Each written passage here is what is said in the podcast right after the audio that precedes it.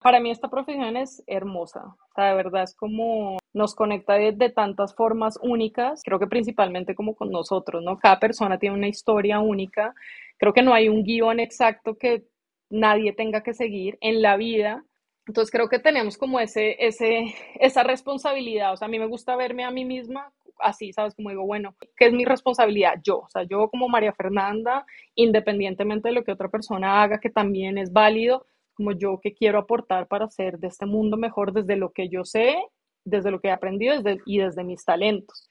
Y creo que eso es una invitación muy linda a todos, ¿no? Como uno, cuestionarnos como personas, como profesionales y qué queremos aportar a qué queremos aportar a este mundo que está cambiando tanto, que están pasando tantas cosas, que tantas crisis y creo que va a seguir, o sea, va a seguir siendo así, pero es como que, quiero yo traer al mundo desde lo que sé, desde mi arte.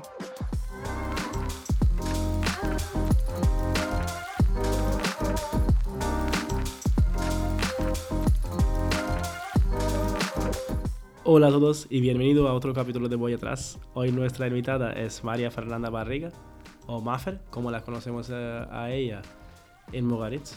Ella, claro, se fue la jefa de cocina de Mugaritz hasta 2018 y yo entré justo después, así que no tuve el suerte de trabajar con ella. Pero claro, le conocí pues a través de sus compañeros que quedaron en Mugaritz después de que se fue ella y sé que trabajó en varios proyectos en Latinoamérica, uh, afuera de restauración, pero sí que en gastronomía. Así que yo pensé que es una pues, buena excusa y usar este podcast y poder conocer a ella, y, aunque sea en distancia, pero poder charlar con ella y pues conocer su viaje, su trayectoria, su profesión, cómo se fue, porque sé que trabajó en varios restaurantes bastante famosos en México, en, Colombia, en uh, España, en Estados Unidos, hasta también se fue en Noma.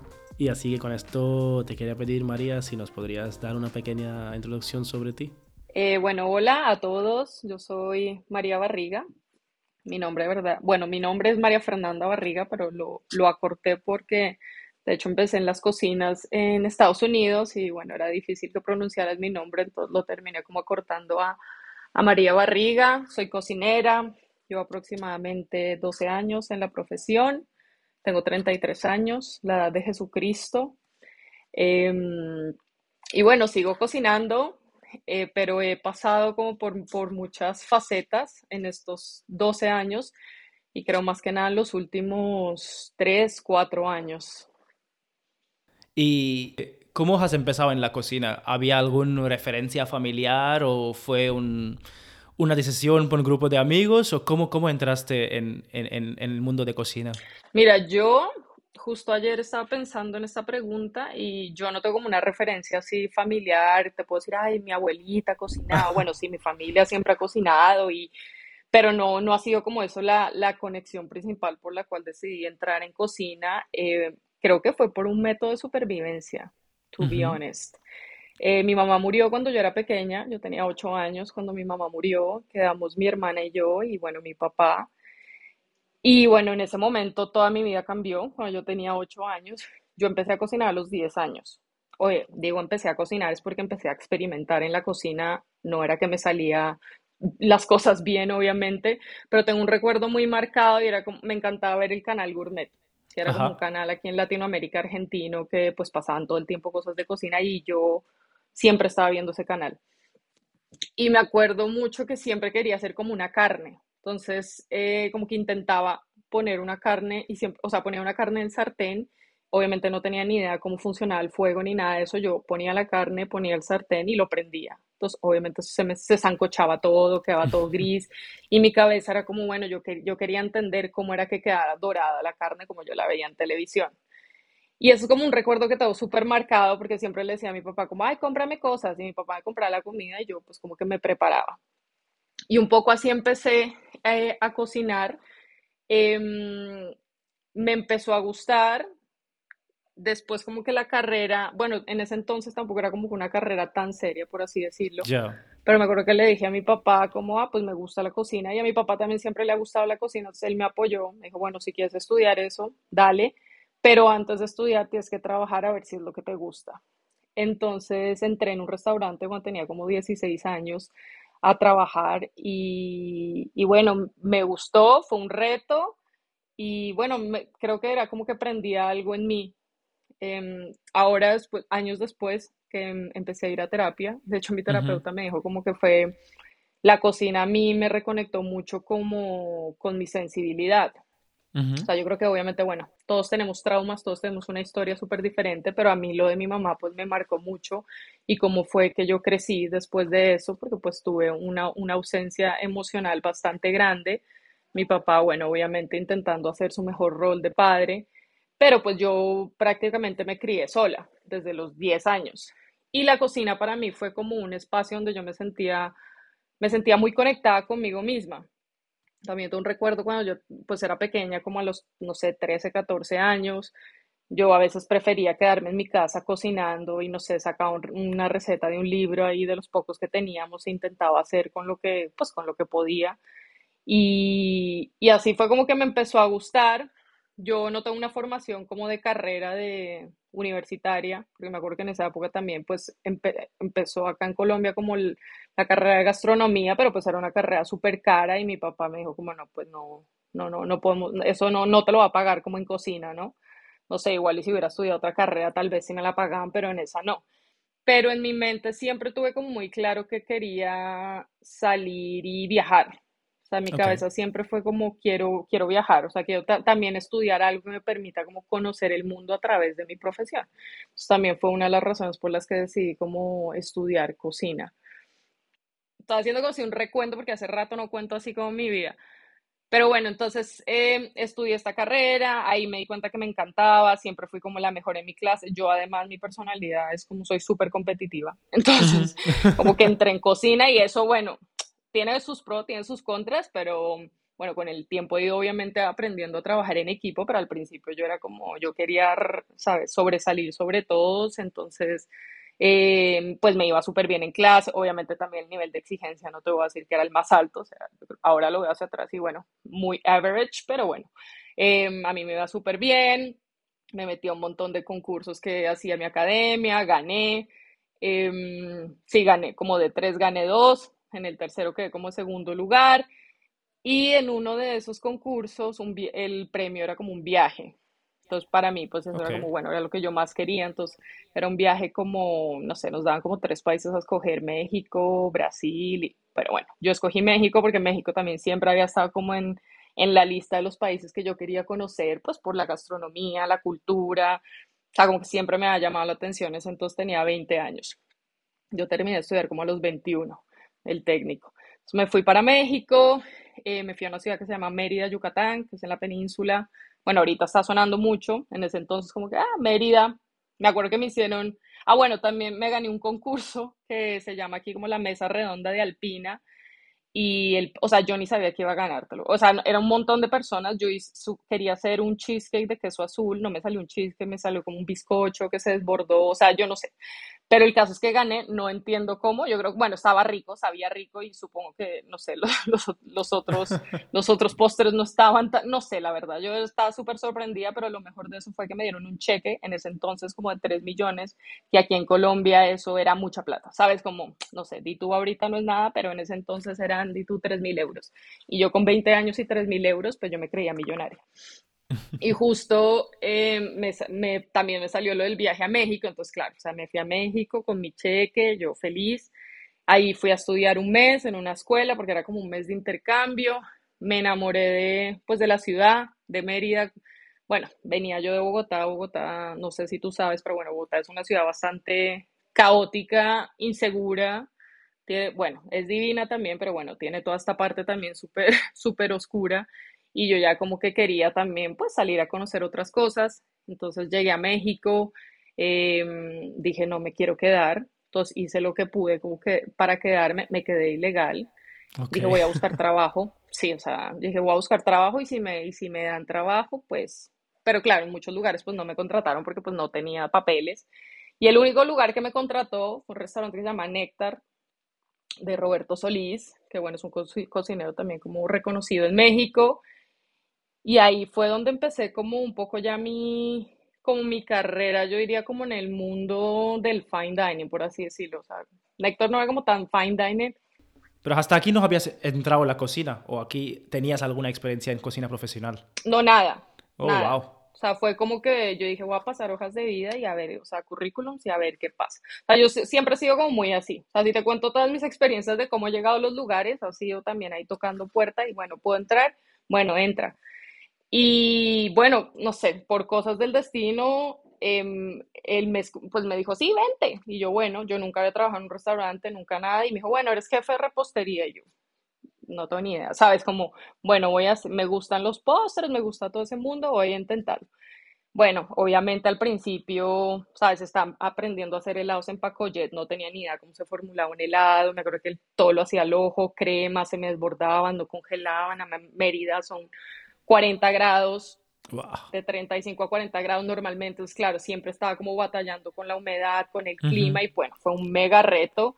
Eh, todo lo que aprendí fue como en práctica y leyendo, porque mm, Roberto tenía una, una biblioteca súper grande, o sea, súper chévere de libros, porque él había viajado mucho, había estado en Fat Dog, había estado en varios lugares, per se, entonces tenía varios libros y yo pues lo que hacía era leer y, y practicar, o sea, como a ver qué me salía y ahí empecé como a formular, bueno, ya le empecé a meter como la parte técnica y estudiar, ¿no? Que era algo pues como que en la escuela tal vez no, no lo había hecho tanto, porque eran recetas y eso y ya. Y eh, ahí tuve la oportunidad de conocer, a René Redzepi, porque Roberto es, pues, es todavía muy amigo de él y fue como la primera vez que René fue a México y fue a, dar una cena a Néctar, donde yo estaba. Entonces para mí fue como, yo ni siquiera sabía que era René, quién era René. Llegó todo el mundo, no, René, y vinieron todos los cocineros de, de México, así, Enrique Olvera y no sé qué, o sea, bueno, toda, toda la gente así de la farándula gastronómica llegó ahí al restaurante y yo, ¿sabes? Era mi tercer día y yo así como, no sé qué está pasando, pero bueno. Y claro, llegó René, entonces claro, ya tuve como esa experiencia y para mí fue como mind blowing, ¿no? Como súper inspirador, también trabajar con René, pues como verlo a él como tan, tan humilde, ¿no? Claro. También un poco como comparado con, con, con el resto de cocineros mexicanos, pues René, sabes, como todo el mundo tomando, no sé qué, y René como limpiando la cocina con nosotros al final de servicio, y así como, wow, eh, me pareció súper lindo, te digo, ahí tenía como 21 años, 22, estuve ahí como un año, un año y medio, ahí me dio un poco como que quería volver a casa, porque pues, ajá, o sea, a ver, también tenía un, sueldo de mierda, yo me mantenía sola, o sea, yo ahorita recuerdo el primer lugar donde viví, yo decía, Dios, no sé cómo vivía ¿sabes? Era una habitación sin ventanas, o sea, depressing. Pero pues yo era como, "Oh, no, lo estoy haciendo yo sola, ¿sabes? Como yo estoy cumpliendo, o sea, estoy pagándome yo, estoy, ¿sabes? Trabajando, lo que me gusta, bla, bla, bla. Pero después, bueno, me dije como, no, yo quiero, ya creo que quiero volver a casa por lo menos un tiempo. Volví a Colombia, apenas llegué, pues me buscaron los hermanos Rausch y pues como que aquí también eran como big deal, entonces dije, bueno, pues voy a entrar ahí a ver qué tal. Entré con ellos, en repostería también. Em, también fue un mega challenge porque, bueno, acá en Colombia, no sé, en los países de Latinoamérica, a veces como en estas cocinas, lo que te encuentras es, pues hay, hay muchas personas de, de clase media, clase baja que están trabajando en cocina. Y a veces cuando llega una persona como que tal vez ha trabajado, ha estudiado, te Ujú, hacen la guerra. Ya. Y también cuando eres joven, yo creo. También, o sea, y si son hombres, o sea, yo siempre he sido, o sea, muchas veces he sido la mujer, la única mujer con una cocina solo hombres. Y bueno, llegué a ese lugar y mi jefe era, sí, era un hombre y él apenas me vio, o sea, me, o sea, me contaron después un compañero que le dijo, vamos a hacer la vida imposible a, a esta, a esta mujer para que se vaya. Y así fue, o sea, yo, o sea, pero yo no, yo dije, yo de aquí no me voy, o sea, de aquí no me sacan. O sea, me voy cuando quiera, pero no me sacan. Entonces, claro, también fue un súper eh, challenge porque, bueno, me cargaban un montón de trabajo, los horarios eran así súper pues, exigentes. Entraba yo a las 6 de la mañana, salía a las 8 de la noche. Eh, bueno, pero yo decía, no, yo, yo puedo, ¿no? Como hasta que sienta que, que, lo, que ya lo logré, me voy. O sea, como que siempre ha sido como mi, mi mentalidad, ¿no?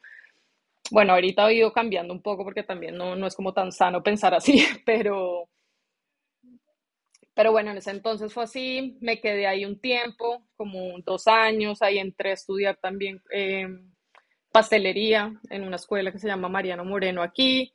Eh, Después volví a México porque me volvió a buscar mi jefe, entonces dije, bueno, voy a abrir un restaurante y yo, bueno, pues me voy, voy a abrir Néctar, pero lo voy a cambiar, ¿verdad? quiero que seas cargo como de, seas jefe de repostería. Y yo, bueno, dale, porque México pues siempre me ha encantado, ya otra vez estaba un poco muy cansada de Colombia.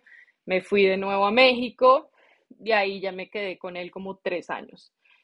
Em, con él bueno, con él fue una relación también bastante ahí extraña, porque nos llevamos muy bien, pero también nos, nos agarrábamos y, bueno, bastante intenso. Ahorita seguimos siendo amigos y pues yo, o sea, lo sigo, lo sigo como apreciando muchísimo porque por él fue como la razón por la que fui a Noma, porque pues él me conocía a René, entonces como que era, era pues más fácil entrar.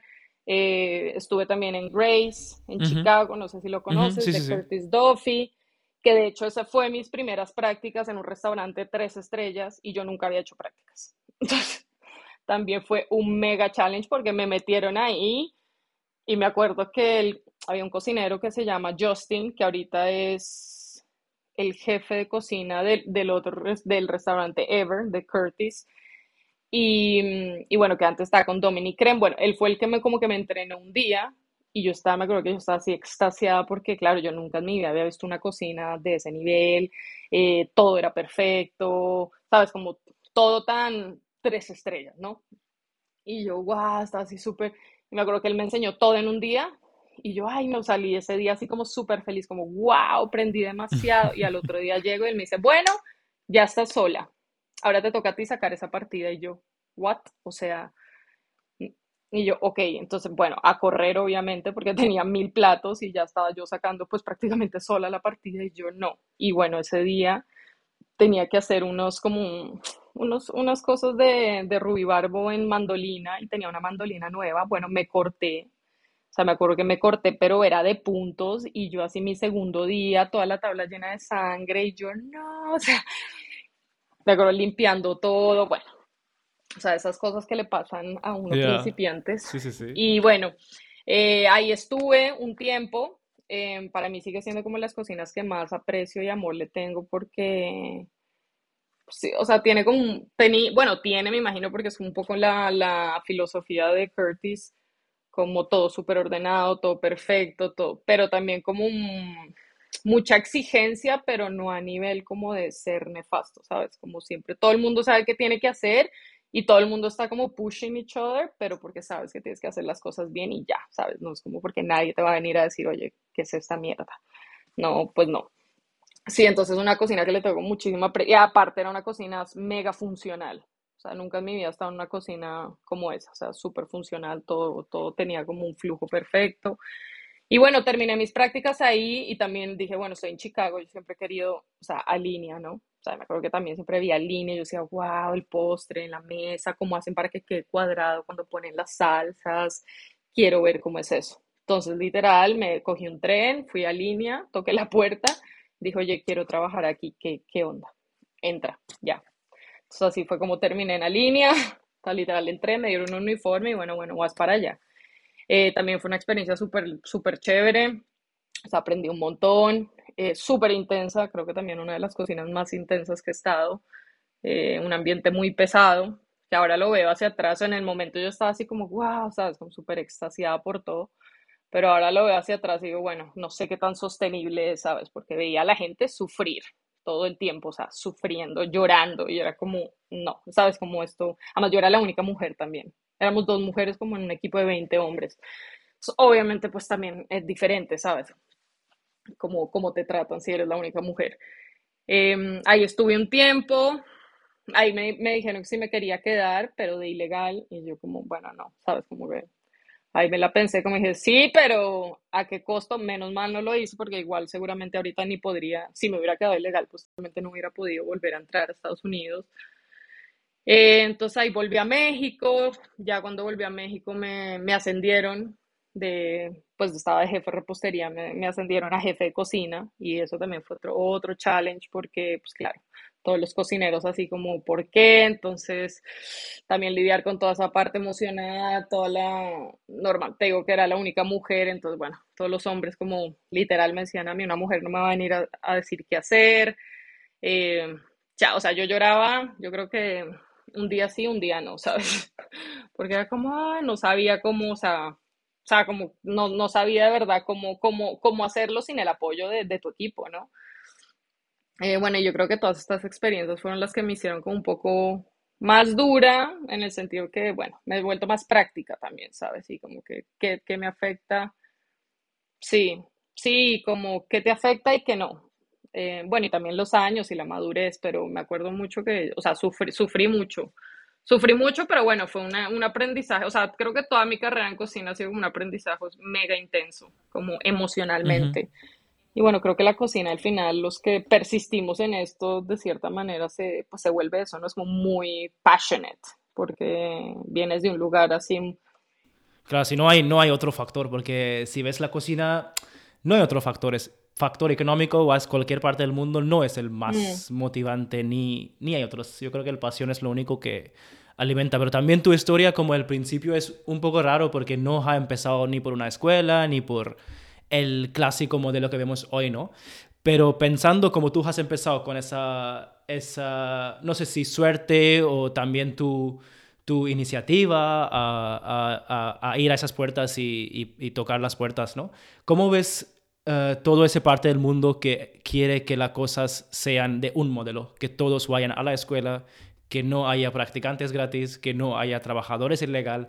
Digo, todo esto tiene su parte bueno, sí, pero si todo esto sería tan cuadrado, un talento como tú no pudiera haber entrado a la cocina si, si esto será el formato. ¿Cómo ves, eh, pensando en tus inicios, a este formato que está vendiendo el mundo, por ejemplo, ahora mismo? Uf, yo he, como divagado mucho en cómo, cómo me siento al respecto, porque así como me he sentido como súper afortunada de cierta manera, pero también he puesto muchísimo trabajo, ¿sabes? Como yo haciendo prácticas he dejado todos mis ahorros, eh, saliendo de un restaurante no tenía un puto duro, o sea, es como, no tengo nada, pero tengo conocimiento y es como, bueno, sí, pero hasta qué punto, ¿no? ¿Sabes? Como, siento que siempre tiene que haber como un balance y creo que es un poco lo que se está intentando ahorita mismo en la industria porque, porque al final no es sostenible ni para, el, ni para la industria restaurantera ni para las personas que, trabajamos en ella, ¿no? Ya seas como tú como emprendedor o tú como trabajador. Em, sí, no sé, justo leía un, no sé si leíste, bueno, te recomiendo que un, escrito que, un artículo que sacó ahorita Ignacio Medina sobre eso. Ajá, sí, en Siete Caníbales yo creo, sí. Ajá, entonces lo leí como que decía, bueno, sí, sabes, como hasta no estaría ni tan loco que tú pagaras por ir a un lugar a aprender, ¿sabes? Porque yo siento que, por ejemplo, esto lo tuve desde, claro, desde que empecé a estudiar, que dije, yo voy a estudiar poco, como lo básico, porque yo quiero ir a aprender trabajando, porque siento que así es como de verdad vas a aprender. Y sí, es una profesión que aprendes en la práctica. O sea, en la escuela puedes aprender un montón, pero también depende en qué es lo que tú te quieras formar. Y creo que en este momento la gastronomía pueden ser muchísimas cosas, o sea, no es solo un camino, ¿no? Y yo por lo menos lo he experimentado y lo sigo experimentando de esa forma, donde ahorita mismo, por ejemplo, yo no, no me veo metida de cabeza en un restaurante. Me gusta y sé que si me meto me, me clavo y voy a estar tal vez contenta, pero también he experimentado otras cosas que digo, bueno, no, tampoco quiero como sacrificar toda mi vida o sacrificar todo lo que yo soy, lo que quiero llegar a ser por estar en un lugar. Entonces, como que hay, siento que sí hay que buscar como ese punto medio y creo que hay lugares donde lo están intentando y lo están logrando de cierta manera. No sé, honestamente no sé cuál sea como la fórmula perfecta para, para, pues para que todo funcione, pero justo mira, una de las preguntas que tú, pues como que, que veía de las que me enviaste es como cuál era, cuál era la motivación, por ejemplo, te voy a decir cuál era mi motivación cuando yo decidí como entrar en, en este mundo y creo que mucha sí estaba ligada al ego, más allá que de verdad como que yo quisiera hacer esto, era, pero era, por ejemplo, mi parte súper competitiva, o sea, cuando yo llegué a Mugaritz, por ejemplo, que para mí llegar a Mugaritz me tomó cuatro años, o sea, yo en mi cabeza decía, yo quiero ir a España, quiero ir a España, hacer un restaurante en España porque pues al final ahí nació la cocina de vanguardia, quiero entender cómo funciona eso, quiero hacer parte de eso, ¿qué tengo que hacer? Estuve cuatro años mandando, ¿sabes? Mi, mi currículum a Human Resources ahí. Yo, bueno, me acuerdo que dije el último año, si no me aceptan, pues bueno, voy a intentar en el Seller, voy a ver otro lugar, a ver qué, y si no, pues ya será otra cosa. Y justo el último año me, pues me, me aceptaron y fue como, wow, bueno, para mí un sueño hecho realidad y llegar allá, bueno, uno era como, todo era nuevo también, ¿no? Pero mi parte como súper competitiva era la que decía yo de aquí, ¿sabes? Como de aquí eh, no me voy a ir, o sea, como sea, pero... Y como que sí fue el motor que me mantuvo también como estando mucho tiempo, ¿sabes? Como haciendo lo mejor, ¿sabes? Pero ahora lo veo hacia atrás y digo, wow, o sea, cuál de verdad era como mi intención genuina de hacer todo eso, como demostrarle a quién, a mí nada más. Sí, en parte sí, pero en parte no. ¿Sabes? También está, em, bueno, justo en mi generación éramos un montón de latinos y me acuerdo que en ese entonces el jefe de cocina nos decía como, no, pues que los latinos no se van porque les queda muy difícil, porque se, como se saltaron el charco, no, no es como que pueden coger un coche e irse, porque no, eh, en, cuando estuve yo, muchos españoles se fueron. O sea, como que, ¿sabes? Iban una semana, dos, decían, no, me voy. Sí, eso sigue. Me imagino que sigue pasando. Sí, sí, sí, Y eso que han cambiado las condiciones, y eso que, bueno, creo que trabajan menos y hay. Sí, sí, sí. O sea, pero pues me acuerdo que pasaba mucho eso y nos decían eso y a mí me daba rabia. Yo decía, bueno, sí, nos cuesta mucho. A mí me costó muchísimo llegar acá. O sea, me, tuve que vender mis cosas, tuve que pasar pesos mexicanos a euros, tuve que ver cómo me podía mantener aquí con 200 euros al mes. Bueno, sí, me dan casa, me dan comida, pero es como, es una inversión que estás haciendo y a veces no se siente retribuida de esa manera. ¿Sabes? Como que muchas veces sientes como que te están haciendo un favor y, yo creo que ese es el problema. Es como, ni yo te hago un favor ni tú me haces un favor. Es una transacción y es un trabajo al final, ¿no? Entonces, como de qué manera se compensa eso, ¿no?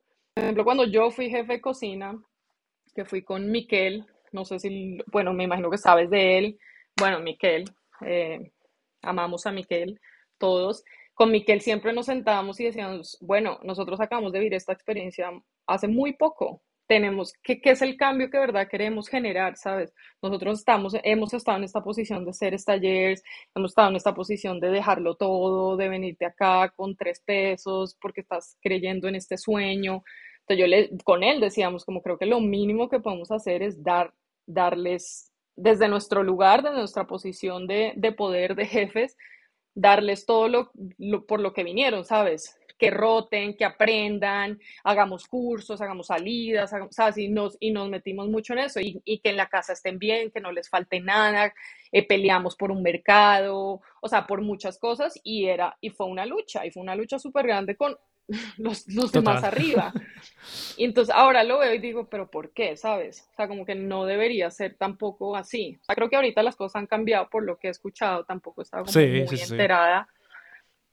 Pero siento que sí debe, debe haber como esa, sí, esa transparencia también y esa empatía de, y entender que es una transacción, como ni tú me haces un favor, ni yo te, no se trata de favores, es yo vengo a aprender y a dar mi trabajo, bueno, que me pueden brindar a cambio, ¿no? Sí, es que en nuestra industria las prácticas no son como, no eres como un practicante de un doctor que solo vas a observar y darle una mano y pasarle instrumentos. Aquí yo creo, bueno, no en Mugaret, en Noma, en cualquier tal bueno, más en Mugaritz que otros lugares, cuando ahí tienes 8, empleados y 30 practicantes, sí que ves la proporción, que no es que, no es que estén ayudando, es que si van, no funciona esto. Pero también me cuesta entender es que cómo sostener este formato, pero también cuando hablas de recompensa, ¿no? Que cómo te recompensa este tiempo. Yo creo que este balance eh, sí que está mal, pero yo, yo lo veo que va muy mal cuando entres por el sistema de... En tu caso, por ejemplo, no has estado en CIA o algunas escuelas gastando un dineral enorme encima de todo, ese peso de hacer prácticas, porque tampoco es que una persona que se va a una escuela de hostelería y quiere ser cocinero, no quiere ser académico ni, ni nada de gastronomía, él pues tiene este sobrepeso de que las escuelas de cocina son bastante caras. Y si vamos a justificar que porque son caras, sí que el estudio es caro, porque el ingrediente es caro, la materia prima es caro, los maquinarios son caros, sí que es caro. Pero eso debería mostrarse en el salario también, que una persona cuando termina los cuatro años, que sí que cobre un salario respetuoso que le, le pueda recompensar, ¿no? Habrá cogido una hipoteca o lo que sea, le podrá pagar. Pero ese balance no hay. Y, yo muchas veces pienso que no sé cómo se podría mejorar eso, que el nuevo modelo sí que es que haya formación, pero esa formación no sé si tiene que estar subvencionado por el gobierno para que no sea tan caro o que los sueldos deberían subir. Y con esto te quería preguntar también si ves como ahora estás en Colombia, en Estados Unidos comiendo fuera, ¿Cómo ves lo que estás pagando tú en un, en un, en un ticket medio, ¿no? en un restaurante de, de, media gama? ¿Cómo ves si estamos pagando bien, deberíamos pagar más y así proporcionar el salario o cómo, cómo ves esta relación? Yo creo que, bueno, relación trabajo-sueldo, creo que nunca va, o sea, no, espero que sí, pero hasta ahora no creo que sea proporcional. O sea, el trabajo que uno pone como cocinero siempre va a ser superior a lo que, a lo que ganas en, retribución. Eh, bueno, ahora mismo creo que también el mundo está pasando por una crisis, o sea, estamos en crisis mundial, la inflación, todo, o sea, todo está carísimo, aquí en Colombia es como, todo está carísimo, pero bueno, yo también porque estoy del otro lado, es como que entiendo Sabes, justo la semana pasada estuve, bueno, parte de mi viaje aquí a Colombia ha sido como eh, trabajo de investigación. Entonces estuve trabajando en campo y estuve con una cocinera tradicional que tiene 75 años y, o sea, ella se levanta a las 4 de la mañana, ordeña su vaca, hace su queso, va y recoge su maíz, muele su maíz, sabes, como todo este proceso que nosotros tal vez como cocineros y como podemos entender todo el trabajo que hay y ella va y vende sus arepas, tiene que viajar como media hora al pueblo para vender sus arepitas y de eso vive y vende sus arepas, no sé, te digo, en 50, o sea, sí, menos de un euro, ¿no? Y la gente le pelea.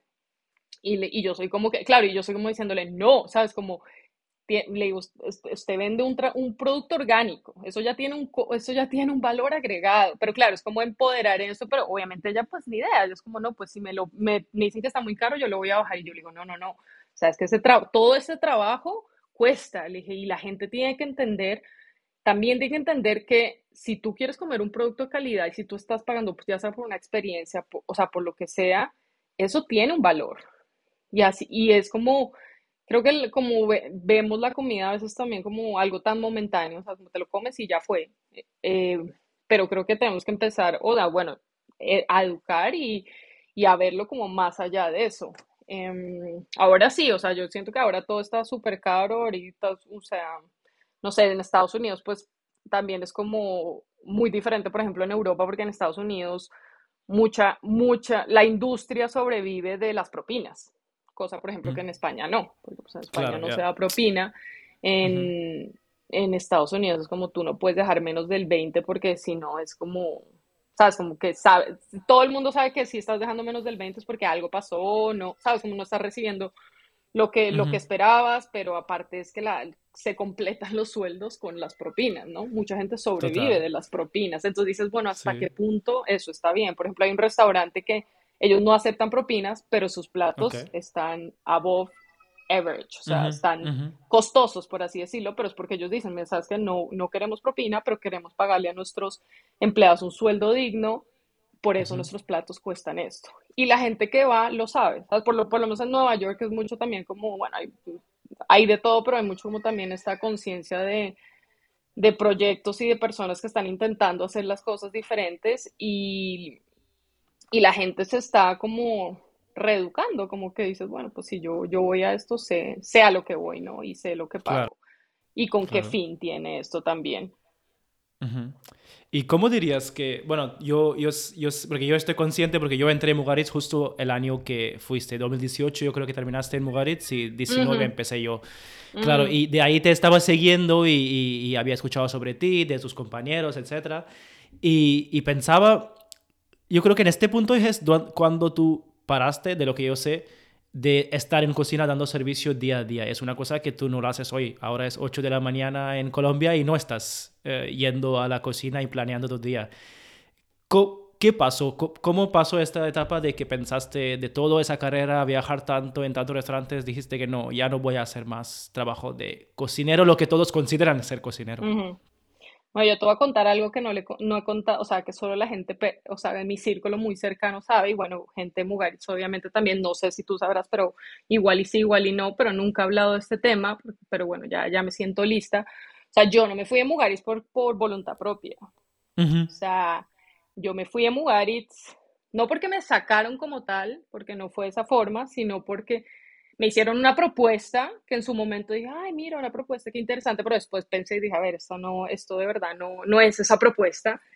Justo en el año que yo estuve, bueno, pues yo me imagino que tú sabes todo el rollo que hubo con el sommelier, todo, o sea, eso fue un año súper intenso para Miquel y para mí, porque mucho conflicto, mucho conflicto, este personaje, un personaje muy pasivo-agresivo, que, que tenía todo el poder del restaurante, Dani Laza se fue, o sea, como que hubo muchas bajas, muchos cambios. Para mí que Dani Laza se hubiera ido fue, o sea, a mí, eso me rompió el corazón porque Dani Laza fue como el, desde que yo entré, o sea, hasta el que se fue, pues como Sí, mi mentor, Dani Laza, Javi, Jay Gross, Leire, uh ¿sabes? Como toda esa gente que había hecho Mugaris, lo que es Mugaris, que se fue. Las leyendas. Entonces, las leyendas, nos quedamos así, ¿sabes? Como, y, y pues haciendo lo que podíamos con, con lo que teníamos los dos también novatos, y me acuerdo que a mí todo el tiempo me decían como estás haciendo un trabajo súper bien, o sea, como de las mejores jefes de cocina que hemos tenido, o sea, todo el tiempo yo recibía esos comentarios y era como, wow, qué chévere, pero a la vez, pues yo siempre me cuestionaba todo, o sea, yo estaba en Mugaritz seis días a la semana, de 8 de la mañana a 12 de la noche, todos los días, o sea, y hasta en mis días libres iba, o sea, pues ya sabes, ¿no? Como a veces uno como de, y porque yo era como que todo quería que fuera perfecto y, y si no pasa algo en el restaurante, pasa algo en la casa de los estallers y si no con los proveedores y si no voy a recoger el, el pescado en reta y bueno, siempre, siempre había algo que hacer. Y cuando a mí me dijeron esto como, no, me acuerdo que me, sentaron Andoni y Yaisa como no, es que tenemos otra propuesta y es que tal vez sentimos que no tomamos la mejor decisión y yo con qué, o sea, como al final me, me dieron a entender que no habían tomado la mejor decisión escogiéndome a mí y fue como, pero, o sea, yo no entendía, ¿sabes? Pero para mí que pasara esto, bueno, uno, sufrí muchísimo, o sea, porque, claro. o sea, para mí, mira, yo he estado en mil relaciones y he terminado relaciones, pero a mí nada me ha roto más el corazón como Mugaritz y eso lo puedo mantener hasta el día de hoy, porque yo le di mi vida a Mugaritz. O sea, toda mi vida era Mugaritz. O sea, yo salí de Mugaritz y yo decía, no tengo un peso, no tengo pareja, no tengo familia, mis amigos son los del restaurante, no conozco más gente de ahí, ¿sabes? Y, y recibí muchísimo apoyo de todo el equipo de Mugaritz y hasta ahora, ¿sabes? Hasta ahora las personas que he conocido en Mugaritz son personas que llevo como súper cerca a mí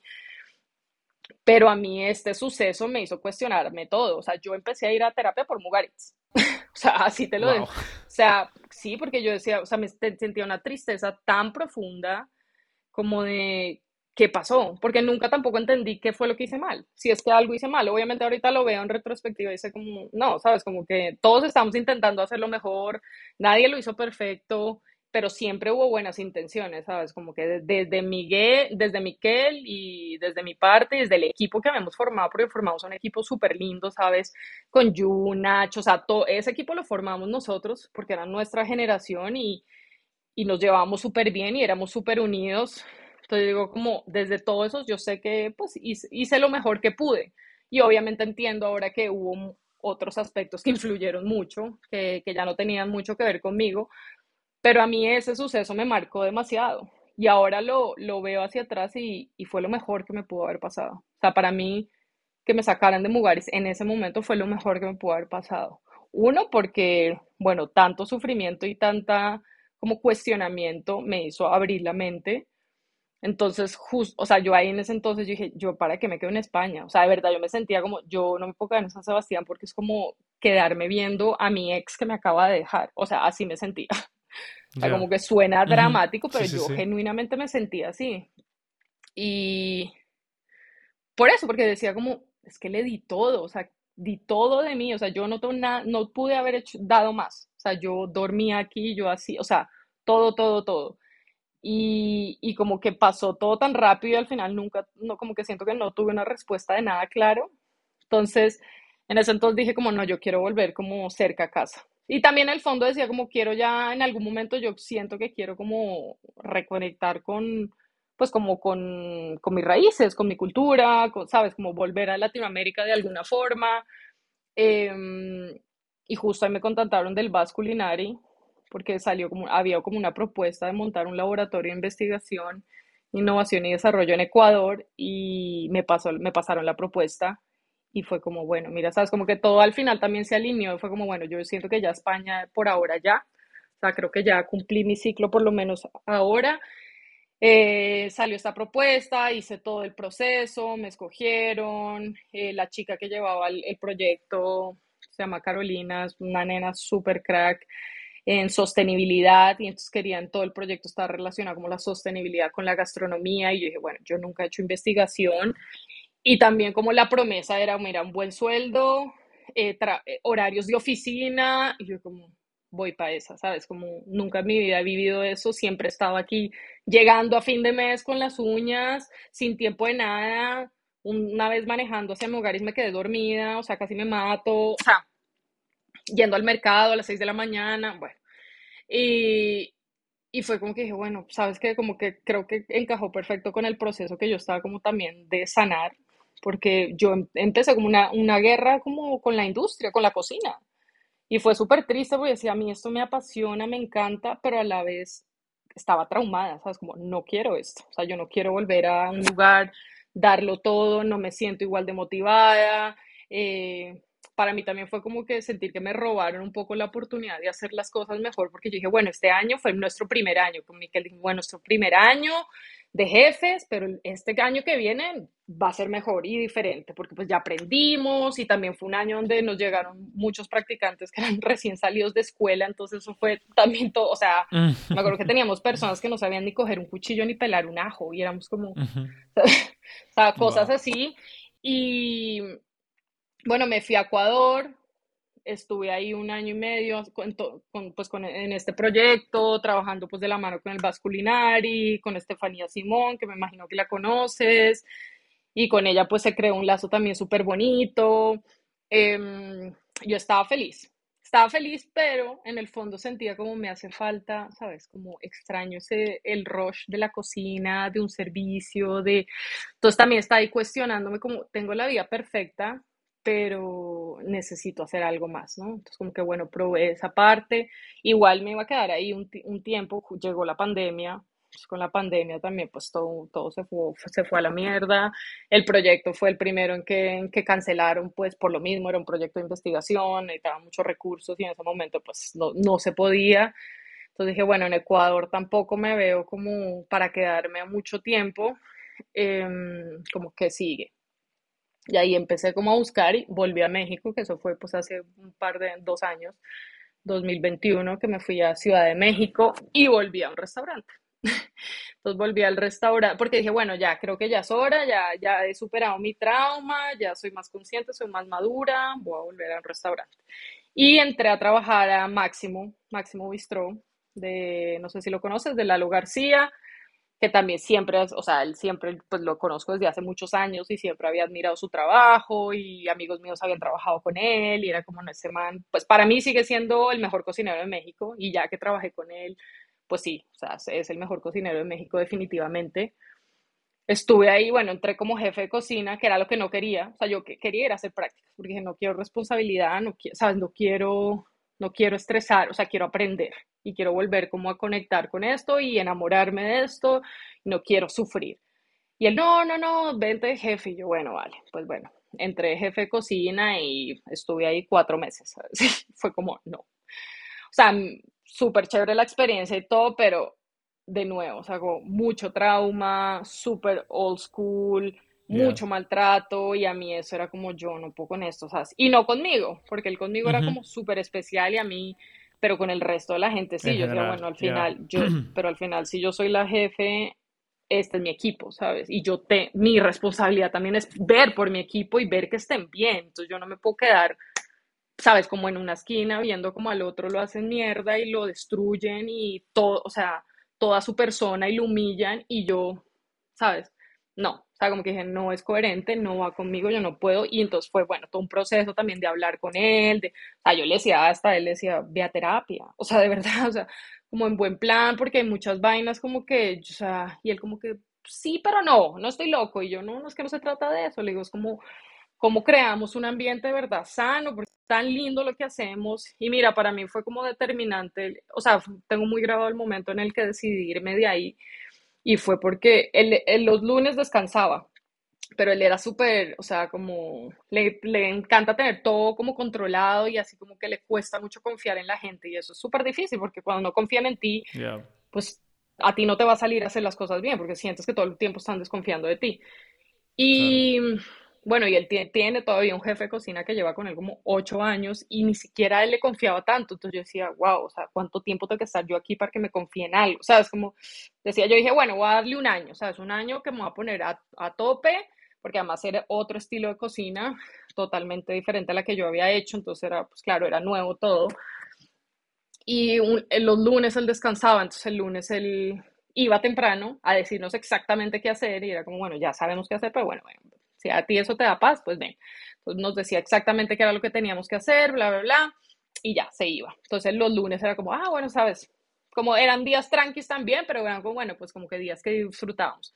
Y ese lunes se llenó el restaurante, o sea, así 300 personas. Entonces me acuerdo que, y éramos, o sea, éramos menos de los que normalmente estábamos, pero me acuerdo que una energía como tan linda, o sea, como que todo el mundo súper enchufado, todo el mundo conectado, y mi, y mi rol, me acuerdo en ese momento, era como obviamente yo estaba haciendo cosas, pero yo estaba como empoderando a la gente, ¿sabes? Como, venga, va, dale, como, ¿sabes? Y, como, y yo le decía eso a él, como, brother, en vez de ir a decirle a él que no sirve para nada, dale una mamadita en la espalda y dile como, venga, tú puedes hacer lo mejor que necesitas, ¿sabes? Como, como, no sé, porque ese era mi mindset, ese es mi mindset ahora, ¿no? Como, y he pasado de, pues, de estar en cocinas donde te hacen mierda y me he dado cuenta que esa no es la forma. O sea, como que de verdad sí no sacas lo mejor de las personas.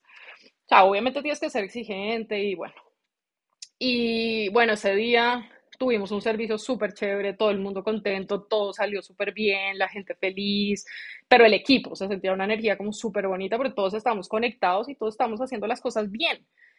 Y yo me acuerdo que llegué ese día a mi casa súper feliz, como, wow, hace tiempo no tenía un servicio así, sabes, como que disfruté, como ese rush que tú sabes que uno disfruta en un servicio, que es como cuando sabe, cuando las cosas salen bien y tú lo estás haciendo bien y o sea, como que todo está saliendo bien. Y bueno, pueden pasar cosas y todo, pero bueno, solucionas y ya, y como con buena actitud.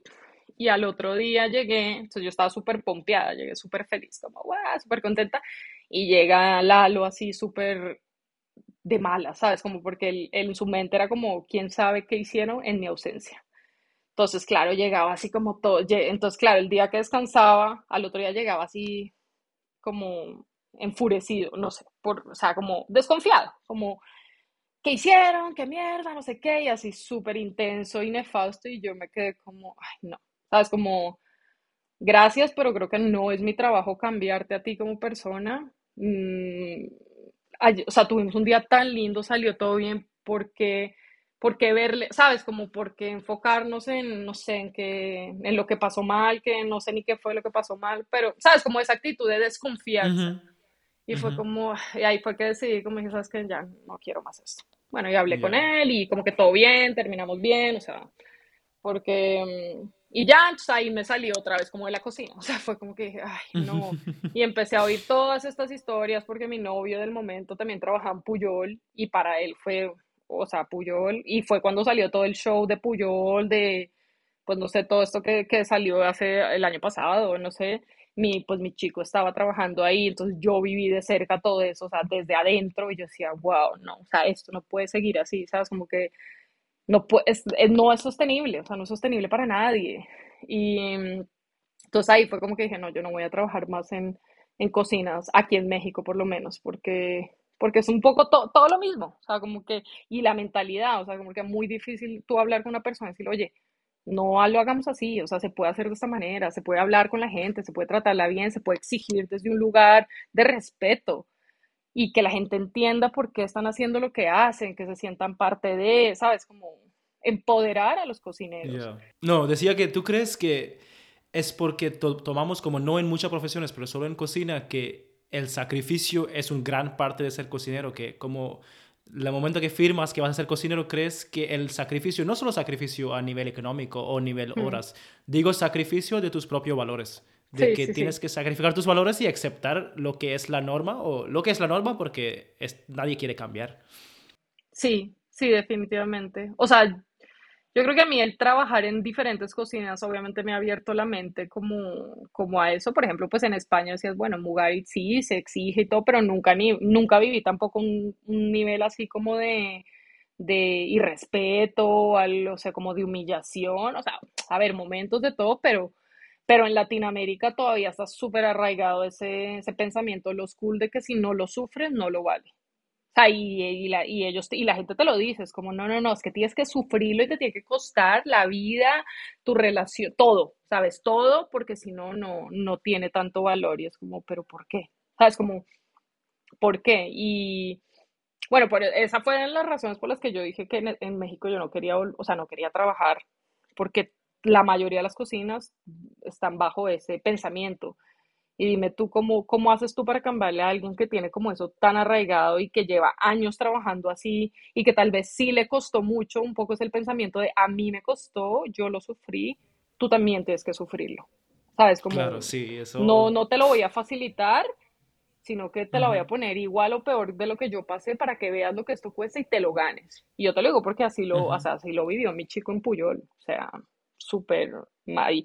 Y lo peor es que en este, hasta este entonces, él, él dice como, wow, o sea, pero como que hay un cierto gusto al haber experimentado todo eso, ¿sabes? Como al haber pasado como por todo ese sufrimiento. Claro, tampoco te enteras de mucho porque también estás como en un círculo día a día y también tienes tanto sobrepeso de, de sacar tu trabajo bien, ¿no? Porque al final tú respetas tu trabajo, estás dando de comer a una persona. Tampoco es una industria donde no ves el resultado final, porque muchas veces ves gente feliz, ves gente contenta, ves gente, tus compañeros haciendo bien y todo eso te tapa un poco el ojo y hace como solo ver que tienes que cumplir el objetivo y ignoras bastante. Yo creo que este parte de trabajar tantas horas no te deja eh, pensar, ¿no? Porque tú también cuando cambiaste fue sin querer porque te, ese, tú sacaste a tú mismo de este entorno y ahí empezaste a, a pensar y repensar. Yo creo que todas esas horas nos exigen a, claro, exigen a pues olvidar y, y, seguir de lo que hay, ¿no?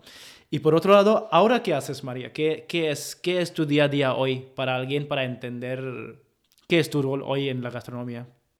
Pues mira, yo me acabo de mudar a New York, que era uno de mis sueños. O sea, siempre, siempre, siempre había querido estar en, o sea, como tener la oportunidad de trabajar y vivir en Nueva York. Eh, no había podido por papeles, Em, ya pues lo logré, entonces ahorita estoy, me acabo de mudar allá.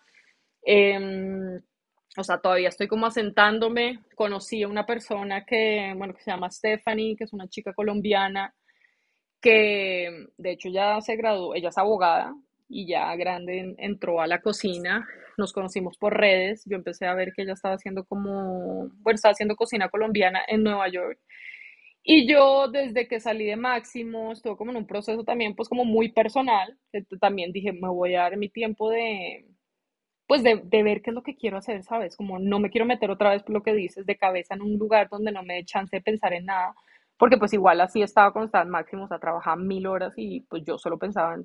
Tengo que levantar, mañana tengo que hacer esto, esto, esto, mis días libres, desconectar, descansar y ya, ¿no?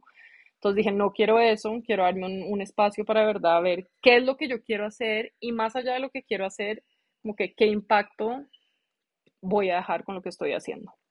Entonces un poco mi visión con la cocina ha sido, te digo, pasé por una etapa donde no querían hacer nada. O sea, como que siempre la cocina ha estado presente, pero como que me empecé a cuestionar, sí, ¿verdad? Quería seguir en la cocina, ¿sabes? Como, bueno, ¿y qué más puedo estudiar? ¿Qué más, de, de qué más puedo vivir? Después me di cuenta que no, que no era eso, que verdad sí me gustaba mucho lo que hago y me encanta lo que hago, me apasiona, pero que puedo hacerlo de diferentes formas, ¿no? Y también hacer las paces con eso, ¿no? Porque también me costó mucho, era como, no, pues es que si no es en un restaurante no puedo hacerlo. Y fue como, un momento, sí, ¿sabes? Como ya hice investigación, te digo, ahorita conocí, conocí a, Stephanie, nos hicimos amigas, siempre había como mucha admiración la una por, o sea, la una por la otra. También ha sido muy lindo estar como trabajando con mujeres, o sea, rodeada de mujeres, porque ahorita te, o sea, la mayor, o sea, ahorita yo creo que trabajo eh, el 90% con solo mujeres.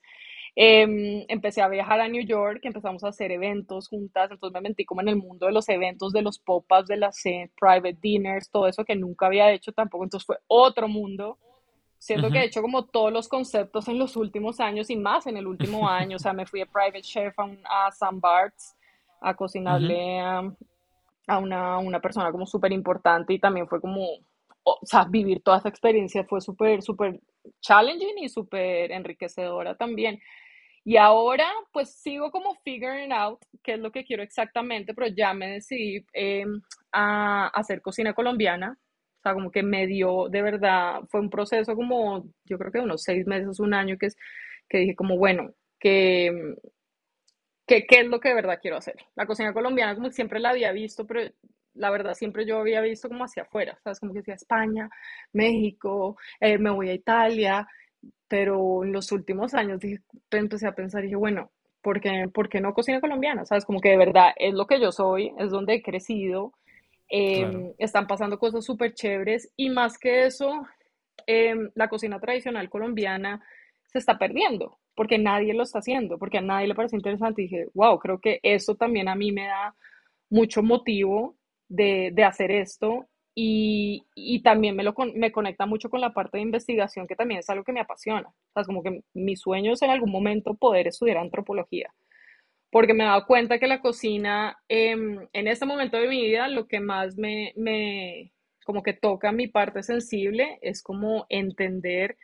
las personas que lo hacen, las personas que lo llevan haciendo por años, el contexto, el territorio, entender, por ejemplo, la historia, nuestra, la historia de Colombia es una historia súper dura, pues, un, pues somos un país que lleva muchísimos años en guerra y que eso ha, pues ha, ha, ha, forjado mucho como, como el desarrollo de, de, de, nosotros como comunidad. Entonces ahora mismo estoy en ese proceso, digo, ahorita estoy en Colombia, vine un mes y medio, bueno, que justo pues en, en Nueva York es invierno, entonces aproveché para venirme acá y estoy como en un viaje investigativo, estuve en el Caribe, estuve por acá por, pues por mi zona, yo soy de Bogotá, ahora vuelvo otra vez a, voy a ir a La Guajira la próxima semana y ahora mismo estoy como buscando las cosas, las personas, los proyectos, los espacios que me, que me inspiren. ¿sabes? Y, eso, y para mí eso puede ser de, de, muchas formas, porque no solo, no solo es en la cocina, ¿no? También está muy relacionado con, con el arte, con la historia, con la antropología, etnografía. Entonces, em, en eso ando ahora mismo. ¿En qué, se, en qué es, cuál va a ser el fruto de eso? Ahora mismo no lo tengo claro, pero también he hecho las paces con, con estar bien con eso, ¿sabes? Como de ir alimentando lo que me va motivando en el momento, de poder vivir de ello pero sobre todo como de no caer en un, en un lugar donde vaya en automático, sin estar cuestionándome qué, por qué y para qué estoy haciendo lo que hago. Qué lindo, qué lindo tu historia, en serio. No solo ahora, pero todo desde el primer punto, ¿no? Yo creo que lo más que me afectó es uh, tu empiezo, de cómo me contaste sobre tu mamá y, y yo pensaba que, ¿no? Como una persona que, que acaba de morir su mamá una, y, y coge cocinar como un fruto de esto y no como que ahora me cae esa responsabilidad de cuidarme a mí, a mi, a mi hermana. Y esto yo, me parece, parece solo me sorprende también, pero me parece muy lindo también que te sigues conectado con todo lo que ha pasado, por bueno y por malo, y sigues con la cocina y más que nada por con tu con hacer nombre, nombre a tu tierra. Me gustaría si podríamos acabar este podcast, si nos podrías en, en, en Voy Atrás, ¿no? Decir como que ¿Cómo ves el, el, rol de cocinero hoy mismo? Porque también el motivo de voy atrás es como el voy atrás es lo que usamos en la cocina para decir que venimos con algo, algo caliente o para como cuidado, ¿no? Pero para mí esto es más como que es una marcha atrás porque queremos a esta profesión, queremos todos y sabemos que todos los que están dentro que los culpamos o que les digamos cosas, ninguno tiene una intención, intención uh, evil o, mal, pero, es, pero es todo un fruto de todo lo que ha pasado y cómo ha venido toda esa historia. Pues me gustaría si nos podrías decir cómo ves el rol de cocinero y, y, y si hay algún mensaje que tú querías dejar a los que estén, estén escuchando. Sí, bueno, ya, para mí esta profesión es hermosa, o sea, de verdad es como nos conecta de, de tantas formas únicas y creo que principalmente como con nosotros, ¿no? Cada persona tiene una historia única.